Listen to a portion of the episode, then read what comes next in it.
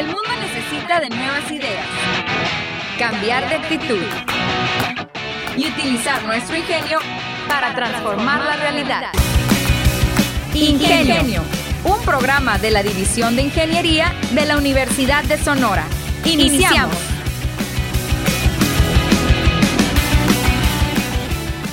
Hola, ¿qué tal amigos de Ingenio? Muy buenos días. Mi nombre es René Flores y estamos un miércoles más con la oportunidad que me dan de acompañarlos en sus carros, en sus casas, en sus trabajos, siempre con temas que espero que sean de su agrado.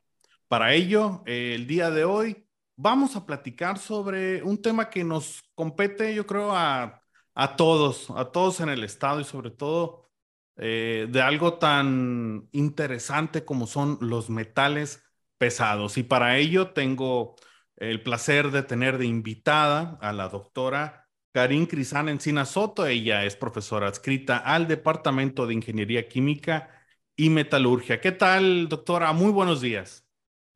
Buenos días, buenos días a toda la audiencia que te acompaña, que te sigue. Un gusto estar aquí con ustedes y pues poder tener esta charla tan interesante, ¿no? Que espero que, que sea útil pues para cada uno de tus seguidores. Y este... Doctora, eh, para aquellos que no la conozcan, Platíquenos un poquito sobre su carrera, sobre su trayectoria aquí en la Universidad de Sonora. Ah, muchas gracias. Este, pues aquí yo estoy en la universidad ya casi por 10 años. Eh, estudié aquí en lo que viene siendo nuestra alma mater en la universidad, un doctorado en ciencias de la ingeniería y posteriormente pues me especialidad en el área, mi especialidad es en el área de medio ambiente. Ahí me encanta pues muchos proyectos de investigación desarrollados en esta área, en diversas formas, ¿no? Ya en los últimos años, pues en la determinación de metales pesados en distintos tipos de muestras, desde el aire, agua, sedimentos, de que platicaremos un poquito más adelante de esto, ¿no? Pero pues básicamente es eso, ¿no? Muy bien, doctora, vamos entrando en el tema y me gustaría primero que definamos qué es metal pesado, qué son los metales pesados. Muy bien.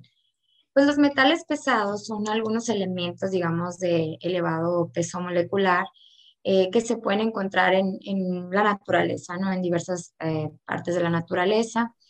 Eh, estos metales, pues pueden o pudieran decirse que pueden ocasionar un riesgo a la salud, un peligro a la salud, dependiendo de la concentración en la que se encuentran. Por eso es que, pues, es muy importante evaluar en qué pues la cantidad que tenemos, la concentración o la proporción que tenemos en, en, lo que consumimos, ¿no? En nuestros alimentos, en el agua, en todas esas cuestiones. Ahora, dentro de nuestra composición, eh, pues física de la raza humana, tenemos metales pesados nosotros por naturaleza, o sea, que ya los tengamos como integrados a nosotros eh, y que como dices, pues son cantidades en las cuales, bueno, si las tenemos, son necesarias para nuestro cuerpo, pero que en grandes cantidades a lo mejor pueden ser, como decías, eh, dañinas. Mira, lo que tenemos en nuestro cuerpo eh, pues son elementos ¿no? que se encuentran en la tabla periódica que tradicionalmente conocemos. Por ejemplo, podemos tener cobre, sabemos que pues la ingesta de hierro es muy importante en algunos, en algunos casos, este, y otro tipo de metales que son esenciales, zinc, con los que, que esos, vamos a decir, no representarían un peligro a la salud si los consumimos de forma no excesiva, ¿no? O sea, em, ya si nos tomamos obviamente una solución con una concentración, pues ya nos puede ocasionar algún problema, pero así por los alimentos, o sea, depende de, de, la dosis, pero son ese tipo de elementos los que, los que podemos tener, ¿no? Ahorita que, hablas de... Ah, Digo, adelante, adelante. Que realmente ahora, en los últimos años, se le ha estado llamando metales potencialmente tóxicos, ya como el término de pesados, como que fue quedando un poquito atrás. No es que no se utilice, se utiliza, pero ya más eh, se refiere a los metales potencialmente tóxicos, o sea, los que se encuentran, algunos elementos que se encuentran en, ya como, digamos, con una alertita, ¿no? Con un foquito de que pudieran representar un peligro, ¿no? A la salud. Ahorita que mencionabas, eh, me viene a la mente metales pesados. ¿Cuáles son estos tipos de metales pesados de los que estamos hablando? ¿Cuáles son los principales tipos de metales pesados que hay? Mira, por ejemplo, los que así rápidamente, yo creo que gran parte de la comunidad este, los tenemos como alertas de riesgo, son, por ejemplo, plomo, este, lo que es arsénico, lo que es mercurio, cadmio, cromo. Estos son elementos que ya en sí, mm, pues gran parte de las personas que trabajan ya los tenemos identificados como ciertos elementos de riesgo o como, vaya, tener que ser más cuidadosos en la cantidad en la que se encuentran, ¿no? Este tipo de, de metales, ¿no?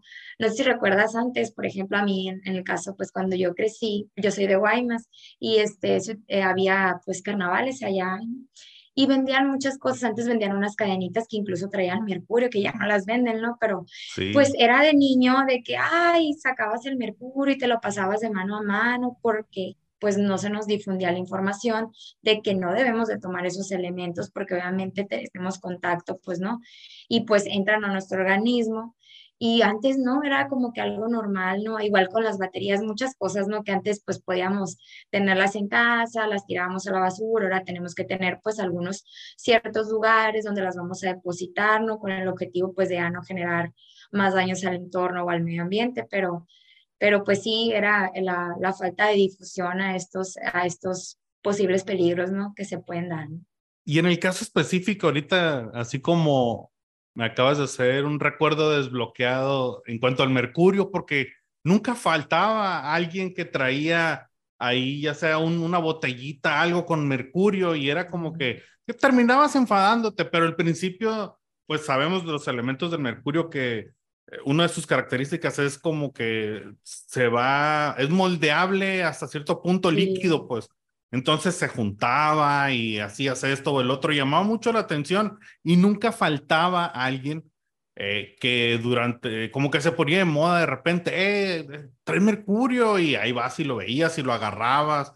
Digo, era obvio que no te lo ibas a echar a la boca, pero nos podríamos haber contaminado con esa exposición a ese mercurio por el mero tacto o teníamos que ingerirlo como tal. ¿No? Sí, por el tacto, por ejemplo, a lo mejor a nosotros, pues como era ocasional, vamos a decirlo, ¿no? En ciertos momentos, no es que diariamente lo estuvieras tocando, ¿no?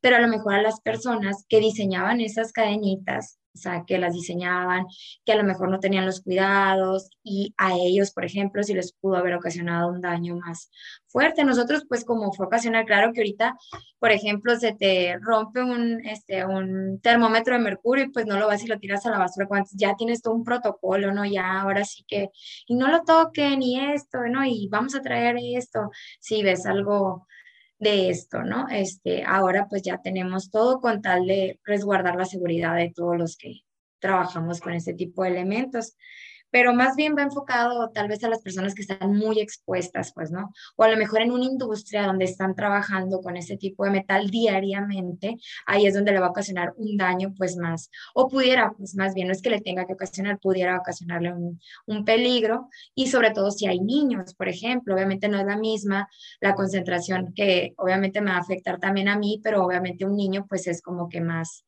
todavía su porcentaje, pues, en peso es un niño pesa menos y por lo tanto, pues de ingestión de esto, pues lo puede atacar más rápidamente o afectarlo mayormente, ¿no? Eh, ahorita me platicas o estamos tocando el tema, en, pues nos afecta, ¿no? El contacto con estos metales pesados. Ah, pusimos de ejemplo el mercurio. ¿Qué tipo de afectaciones o qué tipo de enfermedades a grandes cantidades nos puede, siempre recalcando eso, ¿no? A grandes cantidades nos puede eh, ya, pues, eh, qué enfermedades nos dan, pues, a partir de, de este contacto? Muy bien, muy buena pregunta. Pues mira, por ejemplo, el plomo, que es uno de los que tenemos este, ya pues muy estudiados, o se ha estudiado mucho sobre él, sobre todo pues ahora que anda mucho la tendencia de, por ejemplo, para chicas comprar maquillajes libres de metales, libres de plomo, ciertas marcas naturales, todo eso y en la comida igual, pero este pudiera ocasionarte, por ejemplo, anemia, fatigas, incluso en un caso mayor, un cáncer de riñón, lo que es el plomo. En el caso del mercurio puede ocasionar pues varios problemas respiratorios, lo que es autismo, depresión. Eh, también está el cadmio que puede ocasionar pues ya en caso extremo cáncer de próstata, bronquitis. Está asociado con problemas de infertilidad o enfermedades vasculares En el caso del cobre, si, si bien lo necesitamos en nuestro organismo, pues en un nivel excesivo puede ocasionarme problemas en los riñones, también problemas en el intestino, este, daños en el hígado, así lo, lo, lo más, digamos, principal, ¿no? El arsénico también, pues algunos problemas de bronquitis o problemas en la vejiga, en cáncer de esófago, dependiendo del, del nivel en el que se encuentre, ¿no? Pero pues básicamente esos son algunos de los padecimientos con los que se puede asociar, ¿no? Estos metales. Y ahorita que mencionas eso, se me viene a la mente, por ejemplo, el caso de una mujer, una joven que esté embarazada, por ejemplo. Eh, podría también haber afectaciones al feto en caso de que tenga contacto de esta manera con los metales pesados o simplemente va a afectar su organismo al igual que afecta eh, cualquier otro de hombre o mujer no embarazada. No, pues por ejemplo, en el caso de las mujeres embarazadas, ya ven siempre, pues dar vida es algo maravilloso, ¿no? Es un milagro mágico. Entonces siempre el peso del bebé, pues que lo tiene dentro de ella, obviamente también es un ser humano que va a estar afectado. Sus, su, digamos, por ejemplo, los riñones de nosotros tienen cierta capacidad porque están más grandes, todo lo que viene siendo eh, pues nuestro cuerpo, en el caso del, del, sistema del bebé, pues es mucho más pequeño, por lo tanto van a afectarle concentraciones pequeñas de eso. Em, no se escuchaba, por ejemplo, en algunos pueblos, eh, ya ven que a veces sí se ha sabido que los mariscos, por ejemplo, el pescado, ¿no? Aunque ahorita estamos platicando, de hecho, es una de las cosas que siempre, ay, que cuídense, ¿no? Y siempre la mujer embarazada, evitar los mariscos, evitar los pescados, todo eso. Bueno, esto radica en que, por ejemplo, eh, nosotros a lo mejor vamos a comprar a una pescadería y no nos damos cuenta de dónde provienen, pero eh, pudiera ser que ese pescado venga de, a lo mejor de una laguna, no sé, de un lugar, de un sitio donde eh, caigan algunos desechos de las industrias. Entonces, a lo mejor la persona que lo está pescando no tiene a lo mejor la visión de que ese, ese desecho de la industria pudiera ser que llevara metales o algunas cosas que el pescado que va a pasar, bueno, pues ese, ese, ese digamos, ese, esa agua eh, contaminada con ciertos metales va a llegar y pues va a tomarle una plantita, el pescado va a ir a comerse una plantita y luego otro pescado más grande va a comerse ese pescadito y ese, el cuerpo de ellos o digamos el cuerpo humano no tiene la capacidad, digamos, de degradar ciertos metales potencialmente tóxicos. Entonces los va a ir acumulando dentro del organismo. Entonces si ese pescado se comió cinco pescados chiquitos y los cinco tenían, pues va a adquirir lo de los cinco. Entonces nosotros pues nos vamos a, dependiendo cuánto comamos también, o sea, y muchas veces no te vas a comer un taquito, no vas a decir, ay, pásame a otra abuelita o lo que sea, ¿no? Te van a ir sirviendo ahí, que no, que hicieron zarandeado ahí, ¿no? Todo un platillo y es imparable, entonces vas comiendo y pues vas acumulando estos, si estuviera contaminado o si estuviera una cantidad, ¿no? En la, en la suposición de que lo estuviera. Entonces, por eso se evitan estas cosas, porque claro que va a afectar pues igual a la mujer como ser humano, pero pues si está embarazada, pues también afectaría pues a, a, lo que viene siendo su bebé, ¿no? Entonces, sí, pues hay que resguardarnos de estos de preferencia, ¿no? No como, no es algo tal vez de consumo diario, pudiera ser que no tenga ninguna situación, pero pues si es algo que es muy recurrente, pues sí pudiera ocasionarle alguno de estos problemas que te platico, ¿no? Que ya, que ya platicamos. Muy bien, y me llama la atención este, lo veo como el, el, concepto de la cadena alimenticia, ¿no? Donde el, el chiquito, bueno, hay uno muy chiquito, llega otro más grande, se lo come, y luego llega ese, otro más grande, se lo come, y así, y es como esa cadenita que se puede hacer esta analogía también con los metales pesados, que pues vamos consumiendo alimentos que, que al final de cuentas, si están contaminados, pues nos van afectando, ¿no? Y hablando de alimentos, eh, Así es. ¿Qué tipo de alimentos o más bien qué metales pesados es común que tengan eh, metales pesados? Bueno, ¿qué alimentos tienen o son comunes los metales pesados en ellos? O sea, me refiero a, es diferente, por ejemplo, eh, por, me imagino yo, los fertilizantes, no sé si tienen metales pesados, a lo mejor sí, tienen otro tipo de metales pesados y se utiliza y es como, pues, simplemente por ser alimentos que están eh, sembrados y los vamos pues consumiendo de la tierra, tienen otras características en cuanto a metales pesados. ¿Cuáles serían estos? Pues la verdad que los que más asociamos así como algo básico, como te digo, son los pescados, los mariscos, ¿no? Eso es algo como que ya casi, ¿no? Por default lo, lo hemos visto. No quiere decir que sean las únicas cosas. Habrá algunos sitios, a lo mejor algunas tierras, por ejemplo, que también ocurre eso, porque como platicamos, no nada más es que quiere decir que estén en el agua o que lo vierta la industria. Algunos suelos o sedimentos o algo donde siembran, pudiera ser que estén contaminados por alguna otra cosa, ¿no? Algunos sitios, vaya. Entonces empieza a crecer ahí cualquier tipo de cultivo que sobreviva, ¿no? Que se dé ahí, pues también pudiera representar pues un riesgo, ¿no? A, a, esto, ¿no? Entonces, realmente eso va a variar dependiendo de qué es lo que se cultivó en el suelo así.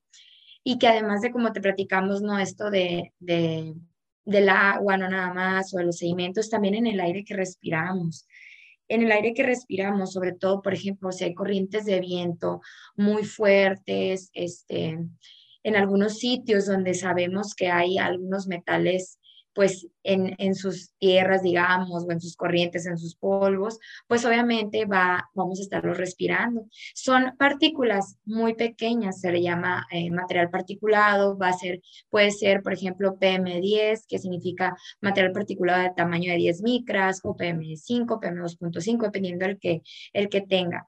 Entonces también yo estoy respirando eso y a lo mejor si solamente voy de vacaciones a un sitio donde, donde hay estas corrientes no pasa nada, pero las personas que ya tienen mucho tiempo viviendo ahí se afectan mucho, por ejemplo, o ocurre mucho que en estos sitios hay muchas enfermedades respiratorias, ¿no? Que cada rato que pareciera algo crónico, que siempre estar con enfermedades respiratorias, ¿no?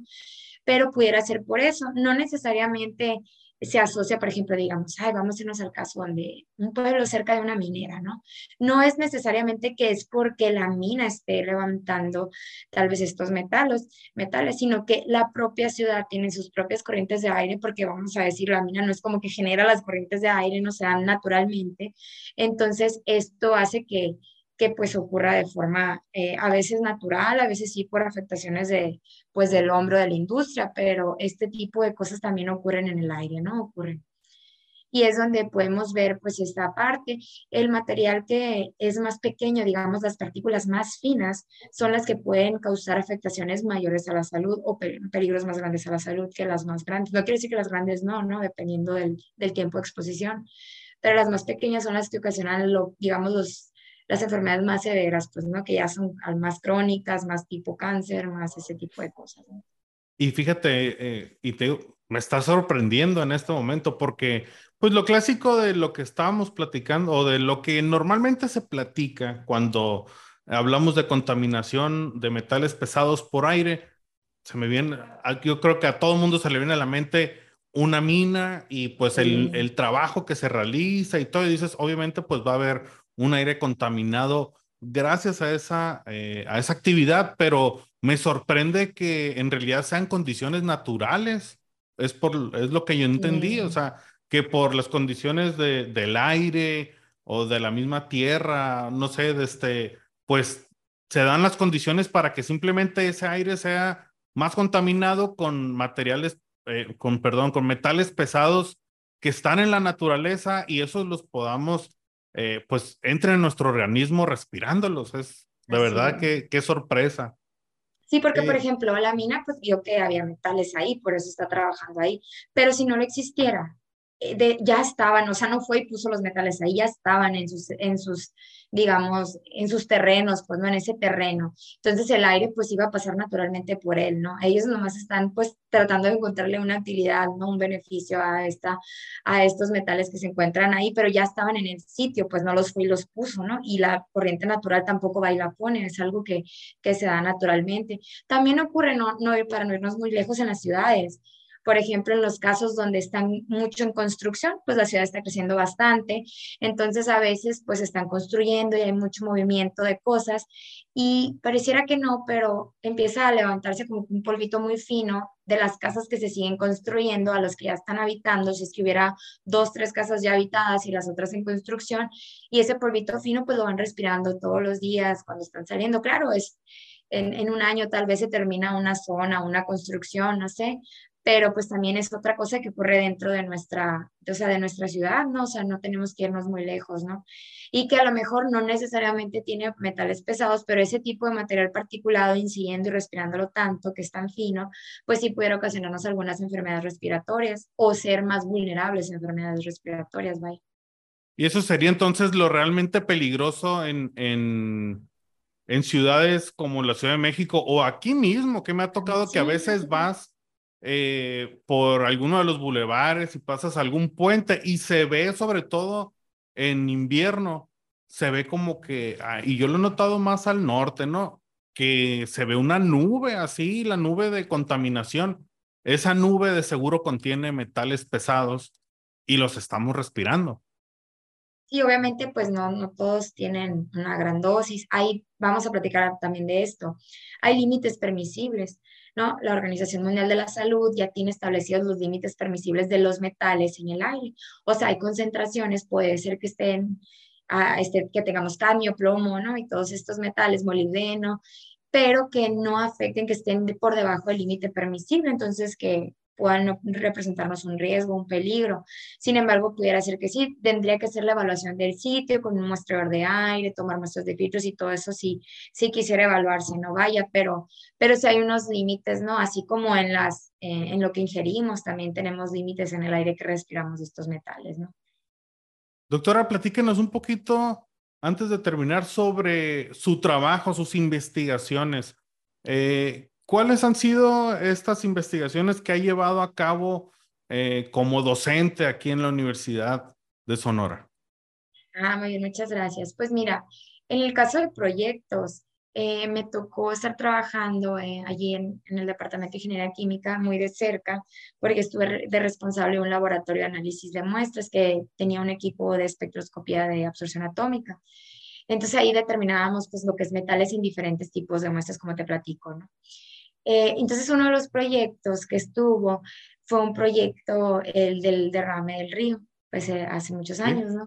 Después vino otro proyecto que me pareció muy interesante y ya estuve como un poco más en contacto ahí, que fue de la minera Buenavista del Cobre, allá en Cananea, con muestras de aire precisamente, ¿no? Para, pues, buscar evaluar este, este impacto, ¿no? Y, pues, entre otros, después empezamos a trabajar con algunos suelos contaminados de ciertos sitios y ver qué tan, digamos, qué tanto se daba la redisolución de metales de este sedimento. O sea, que tanto, aunque el suelo está contaminado, digamos, lo ponemos en contacto con agua de forma natural, digamos, la lluvia, simulando que fuera la lluvia, y qué tanto podía eh, salirse de la contaminación, digamos, del, del, sedimento que está contaminado, qué tanto se lo podía arrastrar esa agua, ¿no? Si es que lo arrastraba o no. Y después empezamos a trabajar con otros ya proyectos de tarjetas electrónicas de computadora, que son desechos electrónicos que generalmente pues no es que son una, pero sí puede eh, ocurrir que son enterrados en ciertos sitios y pues sabemos que las, estas tarjetas electrónicas contienen metales. Entonces, estos al ser enterrados, pues pueden fracturarse, puede venir agua de lluvia y ver qué tanto se podía resolver, o sea, qué tanto podíamos también este, redisolver en cuánto tiempo y ese tipo de estudios, ¿no? Estos que hemos estado trabajando en un equipo, pues, como les platico, de, ah, que se encuentra en el laboratorio de, de absorción atómica, ¿no? Ultravioleta visible y otros tipos de equipos ahí que se dan también, que, que están. Muy bien, muy bien, doctora. Pues se nos está acabando el tiempo y antes de despedirnos, me gustaría que nos dijera dónde la podemos seguir, si alguien, algún alumno tiene alguna duda o alguien eh, de nuestro público en general que quiera informarse o que quiera a lo mejor tener contacto con usted por alguna duda que le surja, ¿dónde la podemos contactar? Ah, bueno, pues mira, mi correo de la universidad es karen con K y doble, o sea, karen.encinas arroba unison.mx. Igual, pues si alguien este, tuviera alguna duda, o algo. También tengo mis redes sociales, pero pues ya son como más, ¿no? Más personales, pero igual estoy como Karen con Kai doble en Soto. Ahí sí, si alguno de tus radioescuchas quisiera hasta ahí seguirnos para platicar un poquito más. Eh, y pues algunos estudiantes ahí de la universidad que también se acercan con nosotros, pues ya nos ubican más por los edificios. En mi caso particular, yo estoy en el edificio entre el 5.6 y el 5.1, dependiendo si estoy en el laboratorio o estoy en el cubículo, pero por ahí ando este, muy seguramente. Tenemos pues proyectos de servicio social también ahí este, con algunos estudiantes con los que estamos trabajando y pues con mucho gusto les puedo proporcionar más información. Muy bien, doctora. Pues muchas gracias por atender esta invitación de, de Ingenio y estoy seguro que pues próximamente vamos a seguir platicando de temas interesantes, sobre todo tomando en cuenta pues su especialidad o el tema de su trabajo que es el medio ambiente. Entonces, pues muchísimas gracias, doctora. No, muchas gracias a usted. Muy bien, querido Radio Escuchas, así como llegamos al final de esta edición de Ingenio, no olviden darle like si nos están escuchando vía Facebook. Esto, pues, el vía Facebook es más bien vía Spotify, porque pues de ahí se saca el link. Escúchenos ahí en Spotify, Ingenio Unison. Pueden encontrar este episodio y todos los anteriores eh, ahí directamente, pues en la comodidad de su carro, en su casa, en cualquier dispositivo. También síganos en Twitter y en, en Instagram, Ingenio Piso, guion bajo, como le diga, Unison. Así es en, en las dos redes sociales y próximamente ya les anuncié el programa pasado, pero vamos a empezar a, empezar a meter contenido a TikTok también para que eh, pues este nuevo, o no nuevo, pero pues esta es la manera de llegarle a todas las nuevas generaciones. Entonces, vamos a también a, empezar a meter contenido por ahí. Mi nombre es René Flores y nos vemos en la siguiente emisión. Hasta la próxima. La División de Ingeniería de la Universidad de Sonora y Radio Universidad presentaron Ingenio. El programa que nos enseña la manera más inteligente de transformar. Te esperamos en nuestra próxima emisión.